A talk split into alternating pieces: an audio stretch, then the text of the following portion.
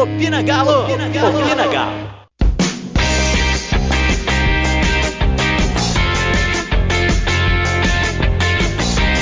Não segue o líder, gente. Deixa o Galo disparar. E hoje, né, depois de uma apresentação incrível no final de semana, a segunda-feira começou até mais gostosa. E hoje quem está aqui comigo é um estreante do Ofina, meu querido convidado, trouxe do interior de Minas, esse destaquinho gostoso também. Fala com a galera, Pedro. Oi, Malu. Oi, galera. O dia anterior, o dia de ontem, o domingo foi maravilhoso. A vitória, como foi a gente saiu perdendo e viramos o jogo, foi muito bom. É uma honra estar aqui falando com vocês e falar do Galo é sempre bom. É isso aí, gente. Então hoje é, Pedro e eu vamos falar sobre o que foi esse Galo e Vasco, né? Vamos comentar um pouquinho e vamos falar também sobre o que, o que vai acontecer, né? O que a gente espera que aconteça com Fortaleza e Galo.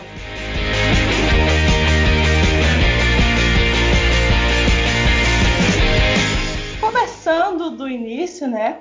É, Galo 4 contra 1 Vasco. Eu comentei no último episódio, para quem ouviu, tava eu e o Douglas. O Douglas é, apostou 3 a 1 e eu apostei 4 a 2 Então, acho que cada um acertou um pouco, né? Eu acertei os gols do Galo, ele acertou os gols do Vasco. Vamos, vamos dar essa colherzinha de chá para ele, porque tadinho, né? Sempre é. É, o, o, Galo começou o jogo tomando um gol né, do Benítez, aquele golaço. É, uma falha do Hever, né? É, o, pessoal pega um pouquinho no pé dele, mas falhou, olhou para trás, o Benítez não estava lá, e de repente olhou para trás de novo, o Benítez já estava. Foi total mérito do, do atacante do Vasco e do, do batedor de lateral lá também, que, que deu uma andadinha para poder bater. E aí, é, Pedro, como é que, que foi esses primeiros minutos do jogo é, que o, o Vasco meio que tomou conta? Assustou um pouco o volume inicial do Vasco ali, até os oito minutos, até o momento do gol. O cano foi lançado uma hora ah, nas costas do Hever, o juiz marcou errado o, impedimento. É, teve outros momentos que o, o, Vasco, o modelo de jogo do Vasco é, é bom, o time, mesmo com elenco limitado, é, vai disputar a parte de cima da tabela. É, só que o Atlético sofreu o gol, o Hever falhou, óbvio. O Benítez fez um golaço, com certeza vai ser um dos gols mais bonitos do Brasileirão. E depois o que impressionou foi o poder de reação. O Galo não se abateu, dominou o jogo e nos minutos, nos próximos minutos, nos outros minutos o Galo fez os gols e goleou, né? Foi 4 a 1, resultado muito bom. Com certeza. É, depois foi até a reação veio rápido e em pouco tempo, né? O, o gol do Vasco foi aos 8 minutos, como a gente já disse, e aos 14 minutos, né? O, o Arana fez o, o primeiro, nosso um golaço que o Arana fez. É uma jogada coletiva muito interessante. O Savarino virou aos 18 e o Guga de pênalti fez aos 29. Então, o, o, não deu nem tempo de, de comemorar esse. Dos Vascaínos comemorarem esse gol do Vasco. Em 20 minutos, o Galo virou a partida, acrescentou. E ainda no primeiro tempo, aos 37, o Keno marcou o outro pênalti, né? E, e ficou 4 a 1 placar que foi feito no primeiro tempo e se manteve no segundo. Um, o jogo foi assim. Acho que a gente pode comentar que foi um massacre, né, Pedro? É o, o Vasco tentou um pouquinho, até chegou ao gol, mas depois disso, poucas chances criadas. É, depois o André foi expulso no, no meio do segundo tempo, e isso dificultou, dificultou muito mais a vida do, do, Ramon, do time do Ramon, que não vence há acho que cinco jogos. Foi um, foi um jogo muito bom do Galo e evitou. O time do Galo massacrou, como você bem disse, e não deixou, asfixiando o time do Vasco, não deixou o time do Vasco jogar. Do primeiro gol, você falou que foi um belo gol, a ajeitada do Natan foi perfeita, mas se o, o atleticano reparar, a jogada vai muito do modelo de jogo do Sampaoli. O, dentro da área tinha seis jogadores atleticanos e quatro do Vasco o Galo tinha superioridade numérica dentro da área do adversário. Então, fica muito fácil de fazer gols. E por isso que o Galo, em, no intervalo de 23 minutos, o Galo fez quatro gols. É por causa dessa, dessa superioridade, dessa forma que ataca o adversário. E o segundo gol do Savarino foi uma boa jogada do Keno. O, o terceiro e quarto gol foi de pênalti. O Guga teve muita personalidade de pegar a bola, bateu, bateu muito bem. Primeiro gol dele é, foi o, o jogo número 56 do Guga e foi o primeiro gol dele. É, só que vale ressaltar nos dois pênaltis que começaram em jogar na saída de bola do Vasco, o Galo pressionando. No primeiro lance, no, no terceiro gol do, do, Atlético, no primeiro pênalti, o Jair roubou a bola. Que partida fez o Jair novamente. E no quarto gol, o Alan Franco roubou a bola, numa vacilada do Marco Júnior, e sofreu o pênalti. Então, a importância de pressionar a saída de bola do Vasco. Sim, o, o Paulo ele, ele tem essa característica, né? Uma marcação bem próxima do, do adversário, e isso força mais erros do adversário e mais roubadas de bola, né? Como a que originou até o, o lance do pênalti do Natan. Então, assim, ontem foi um exemplo de futebol bem jogado. O Vasco não jogou mal a partida, ficou acanhado depois que viu o volume de jogo do Galo, mas foi um jogão, provavelmente o melhor jogo da rodada. É, ontem também, a, ontem no domingo, né, no jogo contra o Vasco, é, entrou um jogador que estava na lista para ser negociada e acabou voltando, aparecendo relacionado. Ele não era relacionado desde o, o jogo do Campeonato Mineiro e foi relacionado, entrou e jogou uma boa parte do jogo que foi o Dylan, que é o nosso colombiano de 18 anos. O que, que você achou do jogo dele, Pedro? Ele jogou por 23 minutos, o Dylan. Participou das jogadas, entrou ali pela direita no meio-campo. O Alan Franco foi deslocado para a esquerda, que ele entrou no lugar do Natan. E o Dylan atuou bem, é um jogador talentoso, tem que ter a cabeça no lugar, de entender o que o São Paulo está cobrando e acho que essa mudada, ele estava na lista de transferências e agora já foi relacionado pela primeira vez e ganhou uma oportunidade de jogar mais de 20 minutos, é uma boa chance para ele. Ele deve ganhar mais minutos na sequência, é uma joia, é um jogador para ter atenção, tem que ter calma. Ele não vai entregar o futebol que, que a gente espera dele de um dia para o outro. Ele vai adaptar ao modelo de jogo do Atlético e vai evoluir. O Sampaoli é um excelente treinador, potencializa todos os seus comandados. É, basta o Dylan correr, fazer, é, entender o que o Sampaoli está pedindo, que ele vai se desenvolver muito bem. Sim, o, o Dylan ele é, é, bem habilidoso, né? Por isso que chamou a atenção do Galo. Ele tem um, um, um drible muito bom, né? Um, um contra um muito bom ele tem muito que aprender não só com o Sampaoli, que é um, um grandíssimo professor, mas também com os colegas dele, né? O, o, próprio Alan Franco, que eles podem fazer uma função parecida, o Keno também, né? Que, que ficou conhecido por essa habilidade do, do drible. Então, o, o Dylan está começando agora. O, o São Paulo já mudou a função de tanto jogador mais velho que o Dylan, quanto mais de um menino de 18 anos.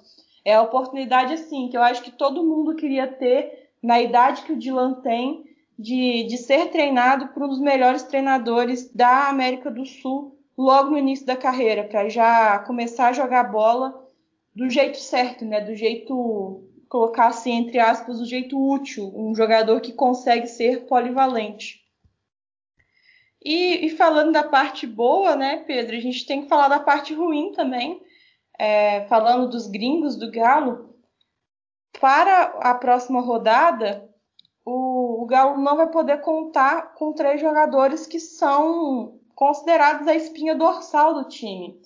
Eles são o paraguaio Júnior Alonso, o equatoriano Alan Franco e o venezuelano Jefferson Savarino. Os três foram convocados e devem ser titulares nas respectivas seleções nas eliminatórias da Copa do Mundo. Primeiramente, são eliminatórias que nem deveriam acontecer, né? Por causa de pandemia e Covid, expor atleta, vai colocar um jogador de cada lugar do mundo junto, é, depois jogar em países diferentes, é, países que talvez não tenham tanta estrutura, né, para poder abrigar esse tipo de jogo. A gente vê que as viagens elas estão tentando ser reduzidas, né? E, e essas eliminatórias elas estão incentivando a movimentação de pessoas, comissão técnica, jornalista. Então era uma coisa que não deveria estar acontecendo, mas está no calendário. E a gente vai perder esses os três jogadores para as três próximas rodadas. Então, gente, eles não jogam contra o Fortaleza, contra o no dia 7 de outubro, contra o Goiás no dia 10 de outubro e contra o Fluminense. Então, são três rodadas que a gente vai ter que ter bastante atenção. Além disso, o Natan, que estava que tava voltando de lesão, né? Ele teve uma lesão recentemente. Ele sentiu a coxa e pediu para ser substituído. Então, ele automaticamente vira uma dúvida para o próximo jogo contra o Fortaleza. E esses jogadores, Pedro, vão fazer falta? Eu acho que o ponto que você tocou sobre a, as eliminatórias é um ponto importantíssimo de ser discutido, mas a, a discussão é muito grande e infelizmente vão colocar jogadores, vão trazer jogadores da Europa, vão juntar com jogadores que estão espalhados pela América do Sul. Vai ser um problema gigante sobre a Covid-19. E corre-se o risco de algum desses três jogadores do, do Galo é, irem à sua seleção e retornar com, com o vírus. Torcemos para que não aconteça, mas é perigoso e a gente não quer que isso aconteça no elenco atleticano. Mas sobre a perda esportiva dos três atletas, são três, é, são três jogadores cruciais no esquema do Sampaoli. Todos três atuaram todos os jogos. O Alonso tinha jogado todos os minutos, até que foi, é, foi substituído ontem na partida deste domingo, no, faltando dois minutos para acabar, após levar o terceiro amarelo, então ele está suspenso na próxima partida, ele zerou, né? E todos os três, o Alan Franco às vezes saiu do banco, o Savarino, mas são titulares, né? Podemos dizer assim, do time do São Paulo. Então vai fazer muita falta, né? Esperamos que as pessoas que entrem no lugar, no lugar deles faz, tomem, tomem conta da posição nessas três partidas e que o Galo consiga vencer. Sobre o Natan, teve um desconforto, saiu aos, 67, é, aos 23, 22 minutos do segundo, do segundo tempo, deu lugar ao Dylan e treinou hoje mais leve, deve estar sendo avaliado. Provavelmente deve viajar para o Ceará, mas às vezes fica no banco para ser preservado. Já é um jogador que voltou de uma lesão, um jogador muito importante. Então tem que ter um cuidado com, com o atleta. Então, o Galo terminou a rodada com essa vitória sobre o Vasco com 27 pontos. Até agora no campeonato são 9 vitórias, 0 empates e 3 derrotas.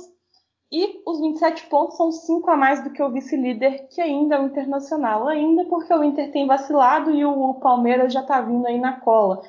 Então, mostra a importância que esse jogo lá no Castelão tem para o Galo manter essa gordurinha que a gente abriu para o segundo colocado, porque o segundo turno vai ser punk, os times do eixo estão chegando e a gente não pode deixar o campeonato escapar pelos dedos igual foi em 2012.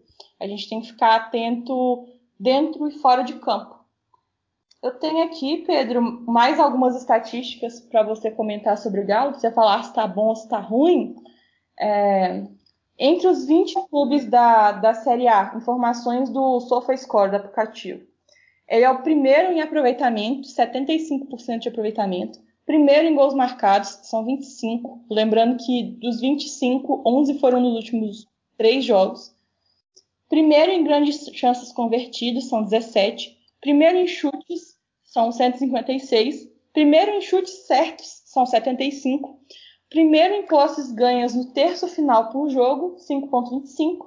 E o segundo em grandes chances de gol. O primeiro é o Flamengo com 37. O Galo tem 35 em segundo. Então é, é quase que um empate técnico. Tá bom ou não tá? Tá excelente. O volume de jogo, a forma que está se apresentando e as estatísticas provam isso. Né? O Galo não é líder à toa. O... Essa essa forma que o Galo impõe o jogo leva a esses, a esses números, né? O, o Galo é o melhor ataque com 25, o segundo melhor ataque é o Santos com 18. Então são 7 gols a mais. É uma vantagem muito grande. O Keno, um, um dado do SofaScore também, que vale ressaltar, que o Keno nas últimas três partidas fez mais gols do que 18 times da Série A.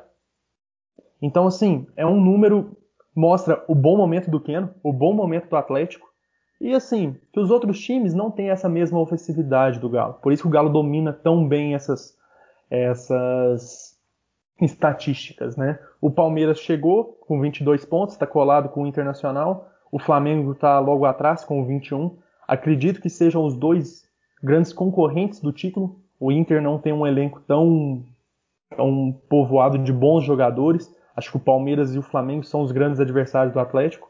Mas o Galo tem que pensar nele, tem que disparar, aproveitar o momento. O jogo contra o Fortaleza é muito difícil, mas esses números, a média de chutes por jogo do Atlético, que passa de 17 chutes por jogo, é um número muito bom e que vai resultando, vai dando resultado e o Galo é líder com muita justiça. Assim que é bom, né? Ver o Galo jogando para frente, é, não se acovardando com o, o adversário, não ficando é, acanhado, né? Quando toma o gol, o time é um time que sente, não, o Galo não tá jogando desse jeito. O Galo tá indo para cima e o jogo pode estar tá 4 a 1 para o nosso lado, o jogo pode estar tá 3 a 1 para o adversário, o Galo vai continuar sufocando, o Galo vai continuar amassando, porque é isso que o São Paulo quer, né? Um time que faça gols, um time que está sempre em cima e que não se acomode com o placar. Eu vou, vou ler aqui agora um, um tweet que, que eu achei muito legal. Não sei se você viu também, Pedro. É, foi do Christian Munayer. Ele diz o seguinte: quem chama esse galo de doido não sabe a diferença entre 2013, 2014 e agora. O doido era tudo ou nada, puro coração. O de hoje é intenso, mais cerebral, quente na ação, mais analítico. Aquele era o galo doido. Esse é o galo psicopata. E eu ri demais dessa, dessa colocação, porque faz sentido, né? Faz sentido um time que, que antes era jogava meio que espalhado, né? Se fizesse gol tava bom, mas se tomasse gol tava bom também. É, fazia um placar, tomava gol fora de casa e confiava no poder reativo dentro de casa para poder virar, né? Para poder disputar um pênalti que seja. Era um time que fazia muitos gols, mas também que tomava muitos gols e, e trabalhava de forma desordenada e, e meio que sem como que eu posso dizer? Eu perdi a palavra agora, mas não era um time constante. Era um time que variava muito. A gente viu isso no, nos campeonatos de 2012, de 13, de 14, mesmo nos anos que a gente foi campeão. A Libertadores e a Copa do Brasil são grandes exemplos do quanto o time variava. Perdia de 2 a 0, vinha aqui e ganhava de 2 a 0. Próximo, é, próximo, próximo jogo, né, próxima fase, perdia de 2 a 0, ganhava de 2 a 0. E aí na Copa do Brasil, mesma coisa. Perdia de 2 a 0, tomava mais um gol, tinha que virar 4 a 1. Aconteceu duas vezes. Então, a gente hoje vê um time muito mais constante, muito mais frio em relação a resultado. O, parece que o placar está 0 a 0 o tempo todo. Eu não sei se você tem a mesma ideia, Pedro. A grande batalha do Galo no restante de primeiro turno e segundo turno, e do Sampaoli também, é a busca pela regularidade. É o que faltou ao Atlético em 2012, em 2016, as melhores campanhas desse dessa década, né? E uhum. é o que o atleticano tem, o medo é da, da é um pouco de pé atrás, né? Mas é importante o pé no chão, a não iludir muito, mesmo que o futebol, futebol apresentado proponha isso pra gente, mas o Atlético, o, o Santos do São Paulo no último ano teve um futebol muito bonito, mas pela irregularidade, pela falta de opções, desandou. Né? Desandou não, mas viu um Flamengo disparar e o Flamengo estava no momento ótimo. O Atlético tem que buscar a regularidade e aproveitar o, o elenco com várias peças e assim buscar um sim, seguir nessa, nessa forma que está jogando. Eu gostei muito que você falou sobre o jeito que o Galo está jogando. Não é aquela bagunça organizada de 2013. Acho que os atleticanos estão comparando muito aquele time por causa do título, do time de Ronaldinho Gaúcho, o time campeão da Libertadores. Mas o Galo de hoje tem tudo, lógico, tem que coroar com o título. Mas o time é muito melhor organizado, joga muito mais coletivo e tem ideia de jogo. O time do Cuca era muito baseado em balão, Jô ajeitava, Ronaldinho criava, genial, Ronaldinho, bruxo. Mas era um time mais desorganizado. O time de agora tem organização e tem futuro. É um time que daqui a alguns anos a gente vai olhar para trás e agradecer por ter visto Jorge Sampaoli no comando do Galo. Se Deus quiser, vai ser uma passagem tão vitoriosa contra, quanto aquele biênio né, de 2013, 2014.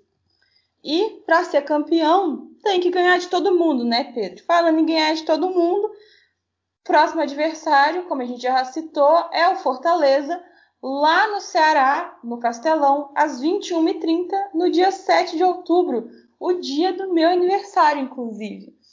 E o que eu quero de presente, né? Mais quatro gols, porque eu não sou boba nem nada. Se eu for pedir, eu vou pedir muita coisa é, o Galo tem que aumentar o aproveitamento fora de casa.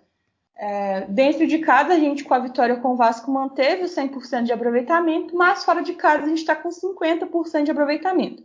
Ainda é um dos melhores do campeonato, mas como a gente sabe que, que esses números variam muito, é sempre bom a gente manter os dois um pouco mais regular, né? um pouco mais próximos do outro. Fazendo isso, a gente consegue o aproveitamento de campeão. Então a gente precisa aumentar esse aproveitamento. O retrospecto desse confronto são 10 jogos com 4 vitórias do Galo, 2 empates, 4 derrotas, 22 gols pró e 16 gols contra. Então é um, um confronto muito muito regular, né, Pedro? Sem nenhum favorito. É, se você for olhar o histórico, é, um, é muito equilíbrio e o, o Atlético não vai ter vida fácil. Jogar contra o Fortaleza Ceará, no Ceará é sempre muito difícil. E o time do Rogério Senna é um time muito bom. O Atlético está tendo algumas dificuldades para jogar fora, está numa sequência boa, mas as três, os, as três derrotas do time na, no Brasileirão foram fora de casa contra Botafogo, Santos e Internacional. E os supersticiosos me desculpam, mas é uma, é uma curiosidade do Atlético que a gente vai melhorar isso no próximo jogo. Mas as duas vezes que o Galo jogou quarta-feira, 9h30, saímos com a derrota. É o momento da gente estar no horário nobre e vencer, provar para todo mundo que a gente está pronto para ganhar. E o Atlético vai ter uma dificuldade, vai ter tem baixas, como a gente já citou. Não será um jogo fácil, mas time que quer ser campeão tem que melhorar esse aproveitamento fora de casa. Dentro de casa está perfeito, 100% de aproveitamento, mas fora de casa tem pontos a melhorar ainda. Isso aí. É... Uma curiosidade, Pedro, você falou de super... superstição aí sobre o jogo de quarta-feira, 9h30.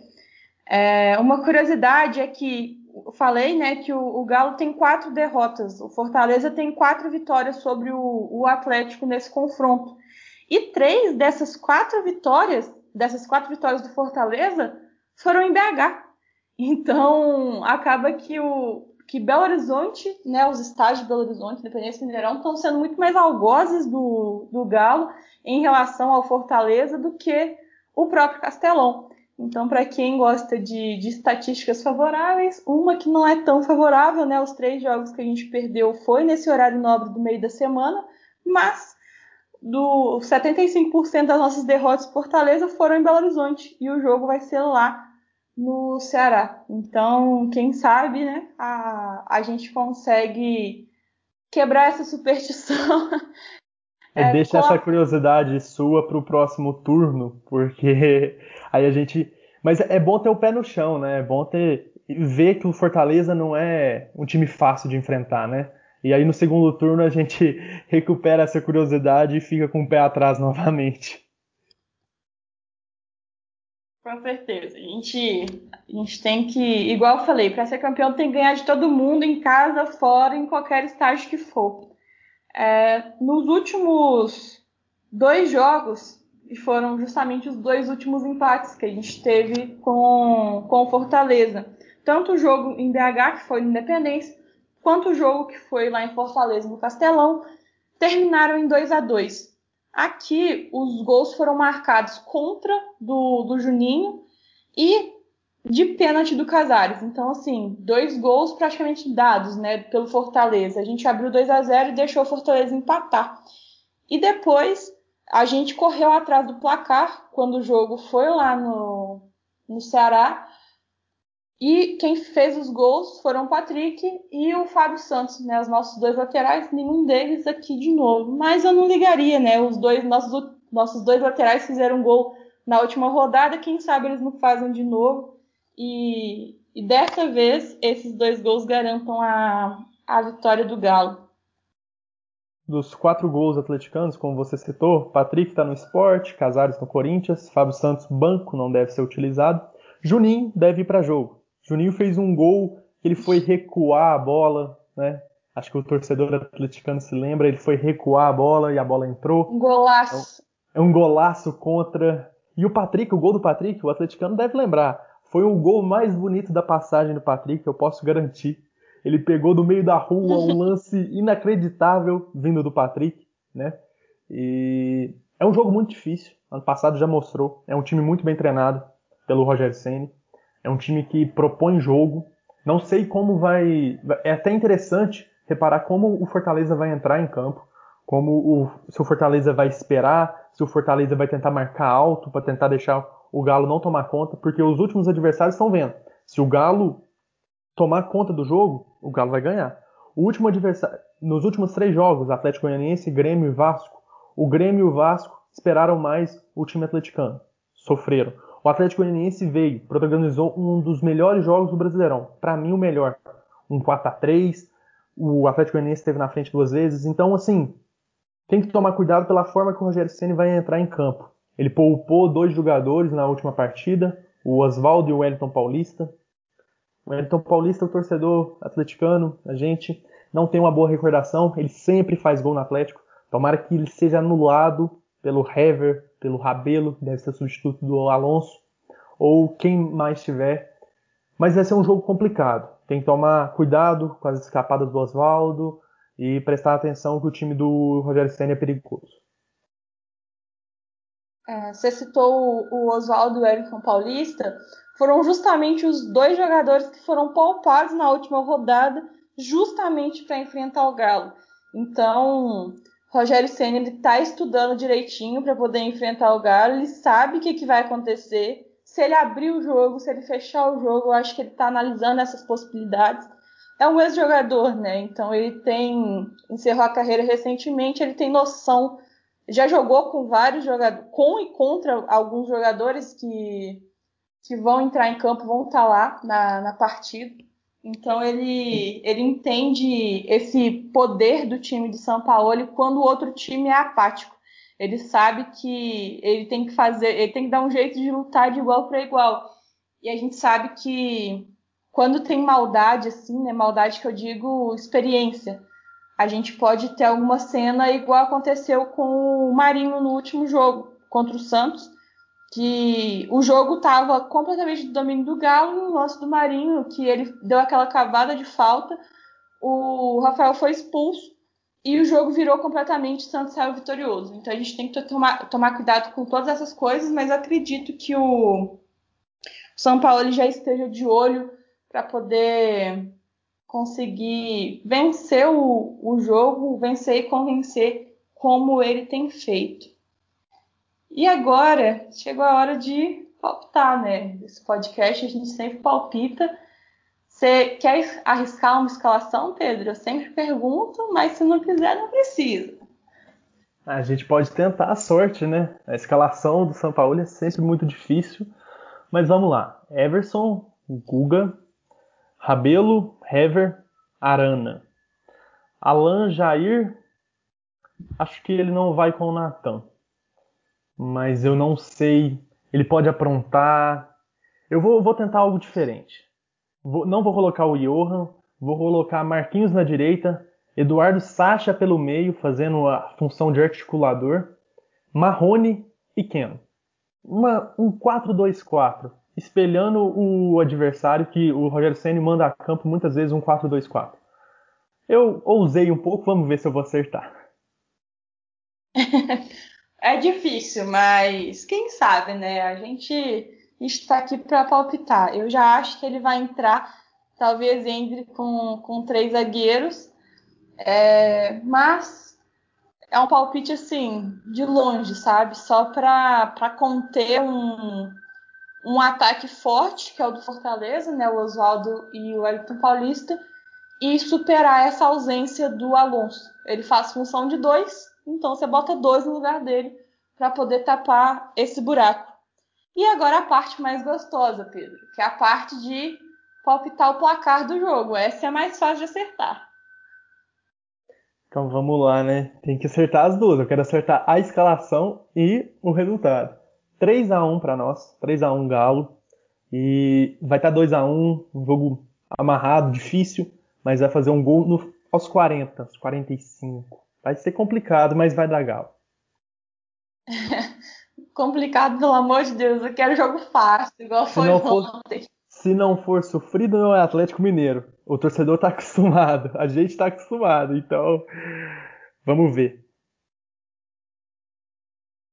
É, eu vou então de, de 2 a 1 um, porque o Fortaleza não toma muito gol e vai estar tá jogando fechadinho. Eu acredito que o Rogério Ceni vai sair mais no contra-ataque do que vai atacar. Se ele abrir demais, o Galo massacra.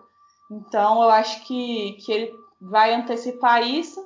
Vou colocar um, um duelo de 2 a 0 mas vou colocar um 2 a 1 porque eu tenho tomado gol nos jogos, né?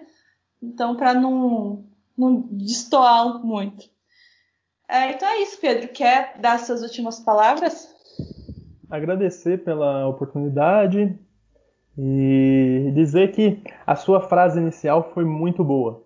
Não siga o líder, deixa o galo disparar. Um grande abraço para todo mundo que está ouvindo e até uma próxima, um próximo convite. Com certeza vai ter uma próxima, Pedro. E eu quero lembrar para vocês de seguirem a gente nas redes sociais. É, no Twitter a gente está como arroba Vamogalo, no Instagram, arroba Vamogalo underline, e o Twitter do nosso podcast é arroba.